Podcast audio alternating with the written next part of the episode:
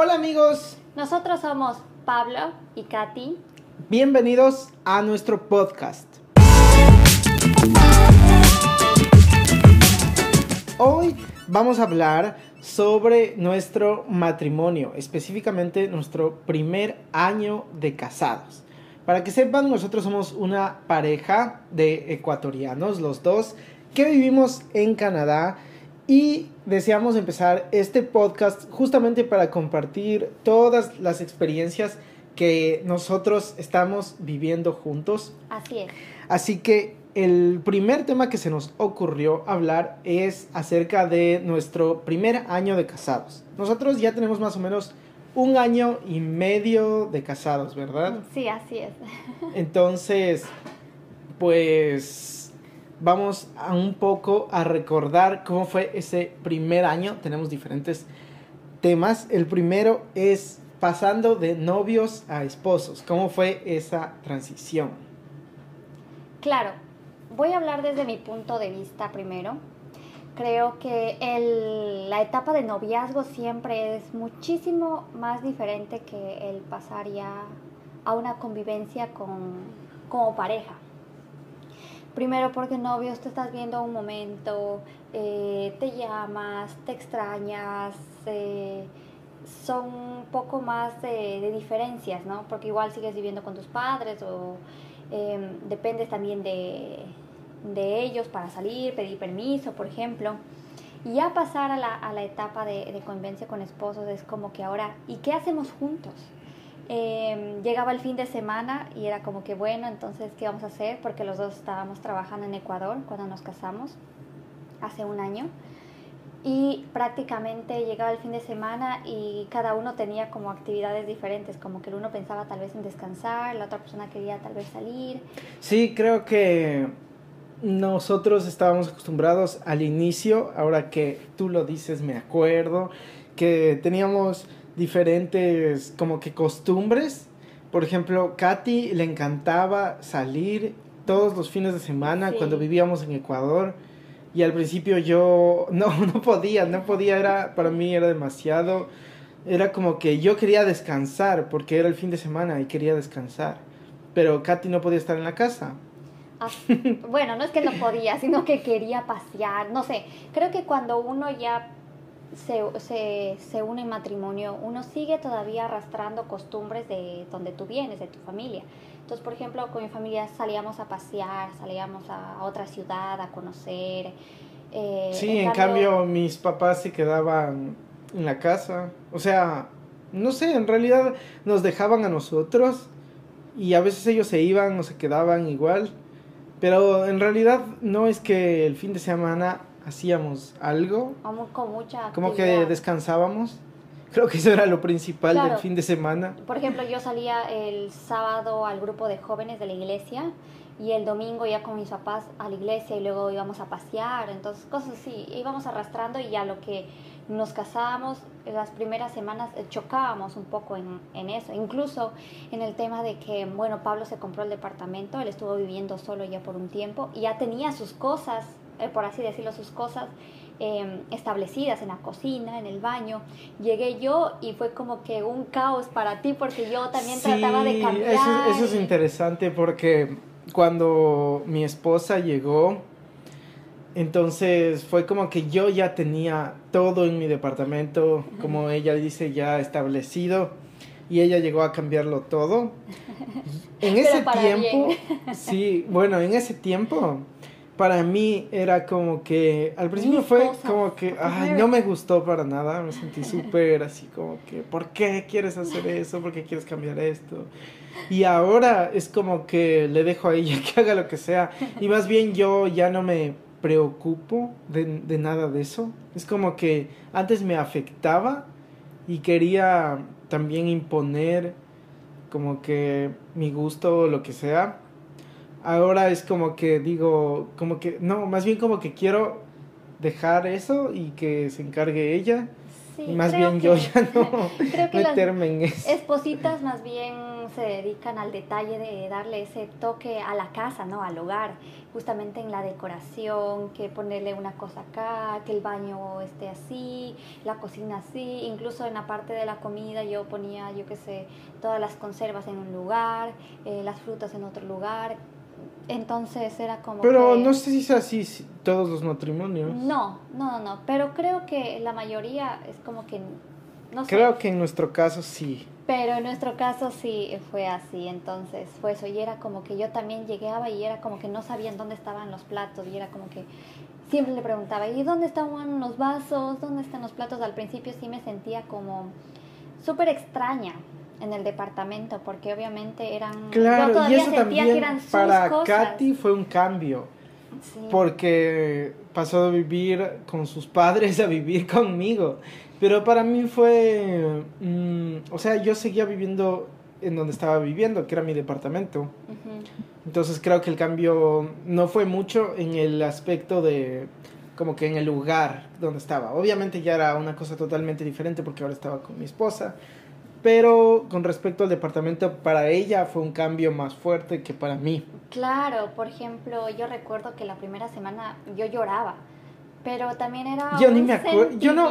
Yo nunca te vi llorar. ¿Dónde llorabas? No, sí, ¿Cómo un llorabas? día lloré una noche contigo, o sea, Sí. me abrazó porque yo me puse a llorar, estaba como triste, pero Ya. más bien este es un sentimiento de, mm, no sé, o sea, no estaba triste de haberme casado, sino más bien triste de el cambio, porque el cambio afecta. Eh, para mí fue un choque. Y también fue que justo después, bueno, la hermana de Katy, Natalie, Sí. vive en Estados Unidos. Y justo por la boda, ella vino a Ecuador, porque nos casamos en Ecuador.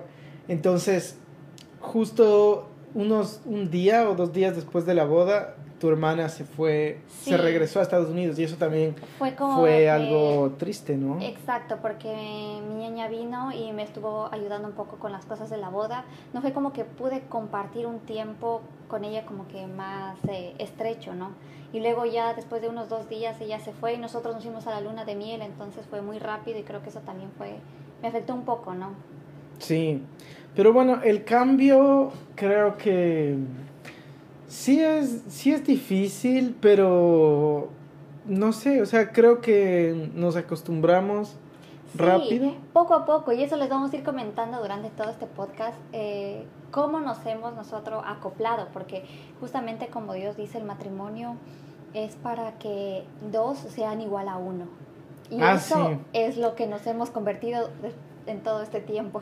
Ese es como el objetivo, como ya no ser dos, Individual.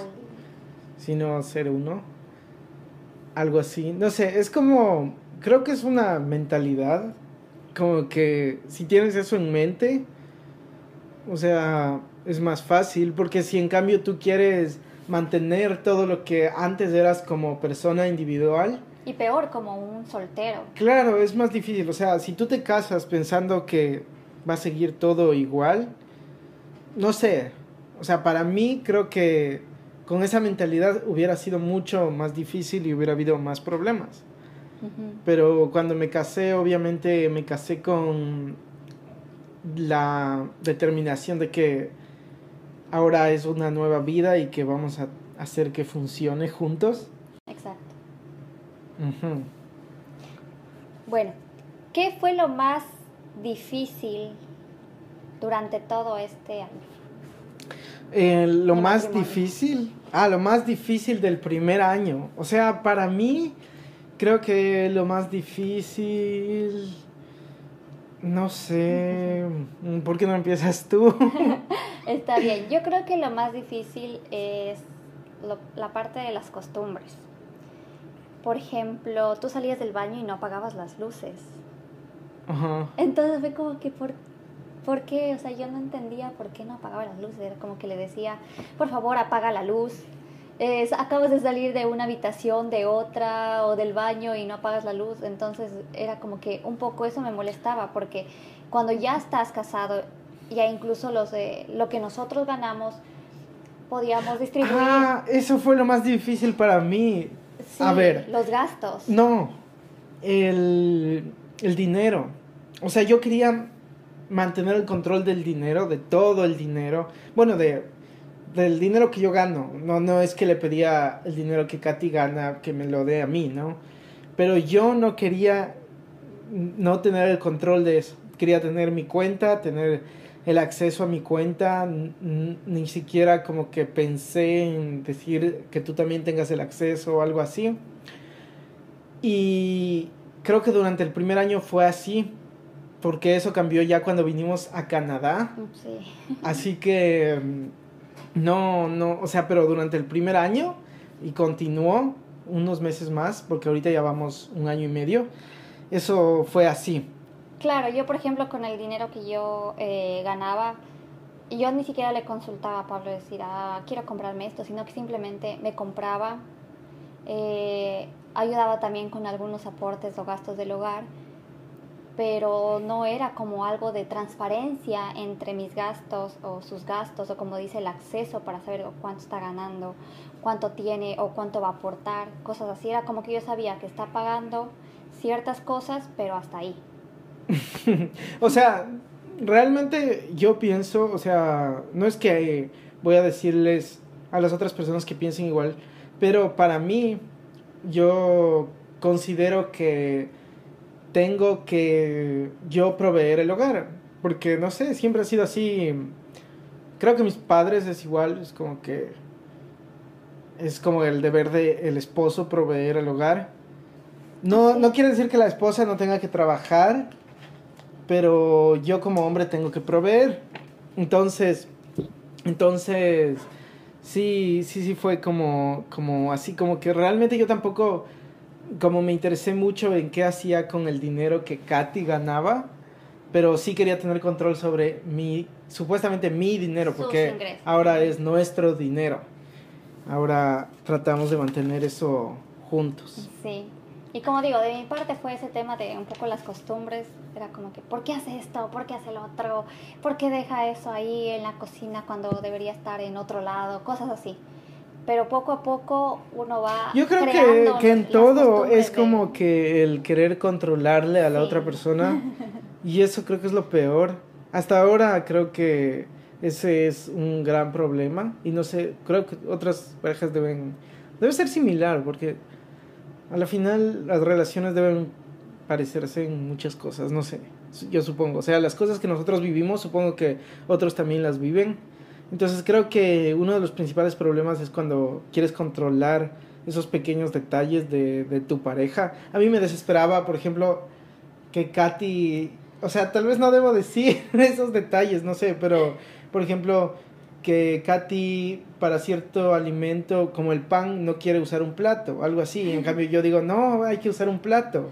Entonces eso me desesperaba, me desesperaba el hecho de que no haya un plato cuando estamos comiendo pan, algo así, digamos. O sea, ese es un ejemplo real, claro, pero es como para que vean lo loco que son esas cosas. Son, pequeños detalles, pero a veces como que uno dice, pero ¿por qué hace eso? No se debe hacer eso, pero cada uno tiene su forma de, de hacer, su forma de, de, de, no sé, de hacerlo. Y por eso después uno va aprendiendo, va comprendiendo también a la otra persona y juntos, como decía, juntos van creando sus propias costumbres, sus propios valores para el hogar. Sí, y lo bueno también creo que es eh, crear una identidad eh, propia, de los dos. Exacto. No querer que las cosas sean como se hacía en mi casa o cuando yo era oh, soltero. Exacto. O que Katy quiera que las cosas se hagan como las hacían sus papás. Por supuesto que se puede coger el buen ejemplo, ¿no? Por ejemplo, ah, mis padres hacían esto y si es algo que aporta valor a nuestro matrimonio, pues así lo hacemos. Pero no es como que ah, ellos hacían así y nosotros también tenemos que hacer así. No, sino prácticamente, como tú dices, llevar una identidad y hacerlo juntos. Sí, como crear crear una nueva familia, o sea, ya no eres la familia de tus padres ni de mis padres, ahora somos una nueva familia. Y creo que una de las cosas que a ti te afectaba justamente era también el hecho de las reuniones familiares. En mi familia era una o dos veces por semana reuniones familiares. Era como que... Y Katy no estaba acostumbrada a eso. No, demasiadas reuniones familiares eh, para mí, porque era como que el sábado ya nos reuníamos por parte de la mamá, el domingo por parte del papá y la siguiente semana era igual. Entonces eh, era como un, un, cambio de que yo tenía otros planes, por ejemplo, para el fin de semana o para el viernes, porque también se reúnen entre semana. Y yo decía, pero ¿cómo se pueden reunir entre semana? Preferible dejar al, al fin de semana, que uno ya no tiene actividades, pero así lo hacía. Entonces también un pero, poco... Sí, o sea... Un cambio drástico, ¿no? Sí, y bueno, igual ahí tuvimos que ir como que... Manejándolo, ¿no? O sea, sí, de, de, las dos partes cediendo y accediendo, podría decirse. Sí. Yo me acuerdo que odiaba ir, a Katy le gustaba, le gusta creo, no sé, ahora va menos, pero le gustaba ir a los centros comerciales. Para mí el centro comercial es el lugar más, como que no, o sea, a mí no me parece eso como un lugar donde deseo ir. Yo voy a un centro comercial por necesidad, no porque me entretiene ir al centro comercial. En cambio, para Katy era una actividad que ella deseaba ir al centro me comercial. ir a conocer qué lo que traía nuevo en mercadería. Si había una tienda, yo quería no. estar ahí viendo Para qué mí hace. eso es lo más aburrido. Conocer otro nuevo, irme más lejos incluso de, de, de, de nuestra casa, que nos quedaba muchísimo más lejos. Ir a conocer otros centros comerciales más lejos. O sea, encima de que tengo que ir al centro comercial, ella quería ir al más lejano. Bueno, pero por lo menos eso creo que era un poco más entretenido. ir a un centro comercial un poquito más lejano, tal vez buscar algo de comer. Eso también en la comida. Yo, a mí me encanta probar de todo. Me encanta, bueno, en el primer año no sé, o sea, estábamos en Ecuador, no hay, sí, bueno. no había tanta variedad como ahora. En uh -huh. Canadá, donde hay mucha más variedad de, cultural de comida, pero yo siempre he sido de las personas que quiere probar de todo tipo de comida, comida sí. árabe, china, de Grecia, y hasta India, ahora tenemos así como todo. un pequeño, eh, co no, no sería conflicto, pero desacuerdo porque dice, bueno, yo quiero comer, no sé, comida árabe. Y yo así, yo no quiero eso, así, yo, yo prefiero siempre el pollo, si hay papas, arroz y listo. Un asado. Y, y, yo puedo comer eso todos los días, o sea, no me cansa. No me sí, cansa. no, a mí sí, que, a mí sí me encanta probar comida. Pollo, ¿qué quieres? Pollo. sí. Katy, ¿qué? ¿Cuál crees que sería como el... el um, porque creo que hemos hablado de cosas que son detalles, pero que igual son importantes. Pero ¿cuál crees que sería la más como más duro, o sea, lo más más difícil? Como algo para dejar como tal vez que alguien se sienta identificado. La toma de decisiones juntos. Creo que es eh, un poco difícil porque yo digo, por ejemplo, eh, nosotros hablábamos, ¿con quién vamos a pasar Navidad? Con quién vamos a pasar ciertas festividades y era como que no, no, yo quiero con mi familia o yo con mi familia. Todavía no nos ha llegado ese caso porque no hemos... No Justo hemos las dos navidades sí. que hemos pasado, o solo uno, dos. No, no dos. Dos. Ya. Fue de viaje, o sea, estuvimos en el exterior, en las dos.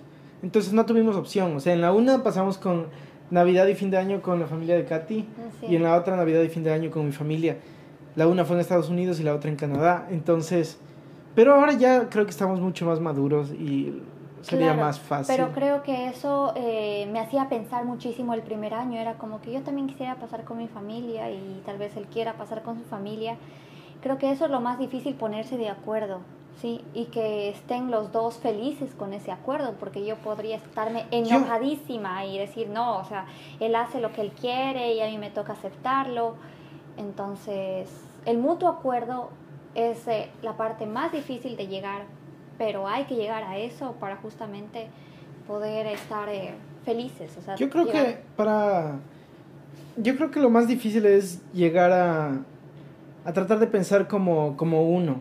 O sea, tratar de pensar en los dos y dejar Exacto. ese egoísmo de, de cuando tú eres soltero. Porque incluso mucha gente te, te lo va a decir. O sea, es como que alguien te va a decir, ah, ven, te invito a tal cosa. Y tal vez yo diga, no, porque mi esposa hoy no, no va a poder. Y dice, ah, pero no tiene que venir tu esposa, ¿por qué no vienes tú solo? Pero si ya me casé, es como que tengo que pensar en mi esposa. Y tal vez gente que está pensando en casarse no se da cuenta de eso o no ha considerado eso. Exacto, o sea, ya no es que le inviten a uno, sino que si le invitan a uno, nos están invitando a los dos. Era, por ejemplo, una Por compañera, una compañera nos invitó a, a su graduación, me invitó a mí, ¿no? Yo le dije, mira, ¿estás de acuerdo que mi esposo también vaya porque me estás invitando a mí? Y me dijo, sí, no hay problema. Eh, perfecto, nos vamos los dos. Pero ella decía, no, sabes que yo solo pagué para ti la comida. Y le hubiera dicho, muchas gracias, pero no puedo si no es con mi esposo. Es algo muy difícil, sí, pero eso ayuda y es muy sano para la pareja, sobre todo en los primeros años. Y bueno, el siguiente tema sería que en cambio del otro lado, no qué es lo más difícil, sino qué es lo más bonito o qué es lo mejor de estar casados. Sobre Bueno. todo en el primer año.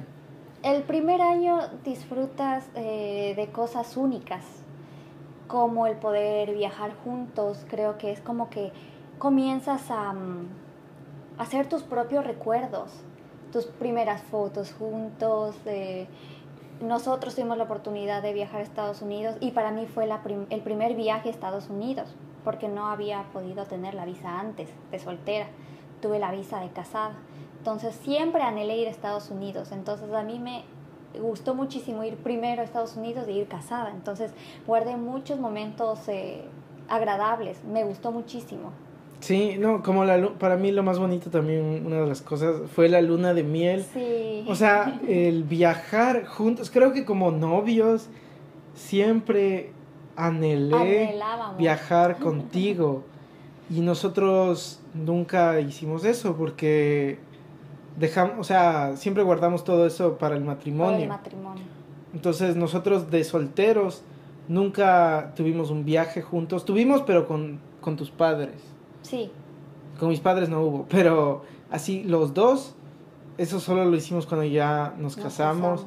y fue muy bonito. Sí. Eh, otra cosa también es siempre poder tener tenerte a ti, o sea, tener a tu esposa eh, en las noches. Porque yo antes era una persona, y, e incluso cuando ya estaba casado, que no podía dormir, así, no, puedo no podía dormir bien.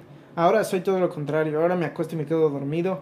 sí. Es como una paz que me da el tener a mi esposa al lado, Sí. poder dormir así tan tranquilamente, no sé, es como que está ahí ella y yo me duermo así. Plácidamente. Sí, es como que. No sé por qué, pero así es.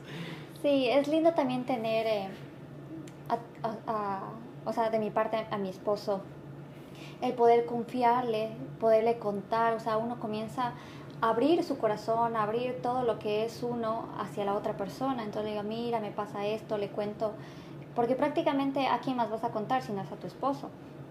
Lo de mi trabajo, mira, me está pasando esto, lo otro, en mi vida personal, en lo que sea, y, con- y, y tú escuchas a tu esposo y dices, mira, lo mejor que sería para los dos, hasta para la toma de decisiones eh, en cualquier otra parte, es, eh, es, es muy bonito. Por ejemplo, ahora en Canadá tenemos que tomar decisiones eh, prácticamente eh, súper rápidas y asertivas.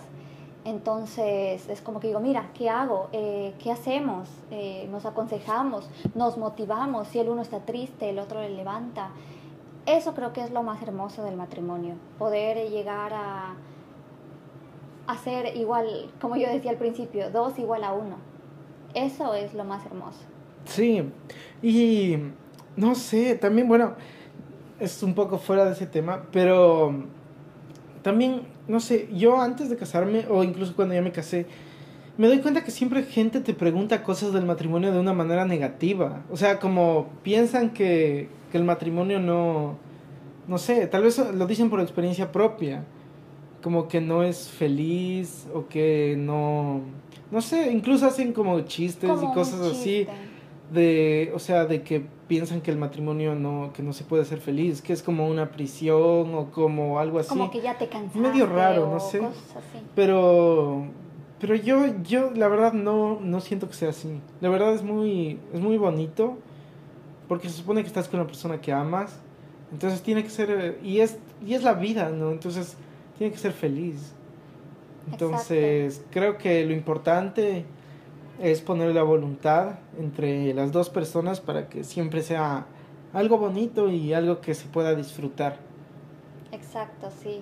Sí, dejar de lado el egoísmo. El egoísmo, el individualismo, eh, dejar mucho, o sea, hay que dejar familia, amigos, o sea, eso no quiere decir que ya no les voy a hablar, que no voy a volver a tener contacto con esas personas, sino todo lo contrario, o sea, más bien eh, hacer respetar la decisión del esposo, incluso dentro de la familia o dentro de los amigos. Sí, y también es como que, también lo más bonito es que mi esposa es mi mejor amiga. Entonces... Gracias. sí, entonces, o sea, el poder compartir así eso, que, o sea, uno cuando necesitas una opinión, ¿quién es la primera persona que le, que le preguntas es a tu esposa? Y al inicio creo que a veces yo no hacía eso. No sé si tú sí, pero es como que preguntaba a mi mamá o a mi papá. Obviamente ya no preguntaba como que a mis amigos antes que a mi esposa, pero a veces sí preguntaba a mi papá y a mi mamá antes que a mi esposa. Ahora ya creo que la experiencia de luego venir a Canadá también nos ha ayudado mucho. y ahora es como que es mi esposa, es lo, lo primero, es, es la persona a quien siempre recurro, es la persona que siempre me está para apoyar. Y, y sí, o sea, también siempre va a haber peleas, pero también otra cosa es siempre ponerse como, como, creo que si los dos tienen en la mente que el matrimonio tiene que funcionar de alguna manera, lo van a lograr. O sea, si los dos se, como que se, se ponen ese objetivo de hacer funcionar las cosas. Claro, es como por ejemplo nosotros hicimos un pacto. Nosotros leímos nuestras promesas ante Dios al casarnos y eso es lo que nosotros nos hacemos eh, acuerdo, ¿no? Por ejemplo, si alguien está enojado, acuérdate de tu pacto, acuérdate lo que prometiste. Entonces eso es como que nos llega muchísimo y recordamos y nos hace recapacitar a veces. Sí, creo que creo que cuando estás enojado sí, yo personalmente siempre me acuerdo de el pacto que hicimos, porque mm, no sé cómo será para las personas que estén escuchando, pero para nosotros el matrimonio fue un pacto. Nos, cuando nos casamos leímos unos votos y los votos son las promesas que le haces a la otra persona. Y nosotros creemos, eh, bueno, eso le hablaremos en otro podcast porque nosotros seguimos un curso de matrimonio. Prematrimonial y de matrimonio. Prematrimonial y de, y de matrimonio, sí. Entonces, ahí una de las cosas que aprendes es a no hacer promesas a nadie. Entonces, cuando, y bueno, y si vas a hacer promesas, tienes que, bueno, en realidad, literalmente es como que te, nos enseñaron a no hacer promesas, pero una de las promesas que sí haces es la del matrimonio. Exacto. Entonces, es súper, súper fuerte, o sea, es súper importante que, que, tener eso en mente y, y cumplirlo. Obviamente, hay gente que se hace esos votos y luego no vale nada, ¿no? O sea, cuando vienen problemas o algo ya no les importa. Pero creo que si nosotros tenemos en mente que sí son importantes esos votos, es... O claro, te hace como recapacitar y decir, a ver, ya. Y continúas. sí. Entonces, bueno, ese fue el primer episodio. Vamos a tratar de que los episodios duren media hora. Entonces, Mm, ya creo que podríamos ir cerrando el episodio de hoy, que es el primero. Y esperamos tener más temas, que ustedes también nos dejen en los comentarios qué temas les gustaría, qué preguntas tengan, incluso ciertas preguntas que nos hagan, podemos hacer todo un tema de media hora de eso. Exacto. Y Katy, bueno, digamos en dónde nos pueden encontrar. Ahora tenemos esta cuenta juntos que se va a llamar Pablo y o Katy. Entonces nos pueden encontrar así en las redes sociales y también individualmente. Katy, ¿cómo te pueden encontrar a ti? Como KTD8. Y a mí como Pablo Salazar X2. Así que, bueno, cerremos el podcast. Nos despedimos y esperamos sus comentarios y nos veremos en un siguiente podcast. Bye.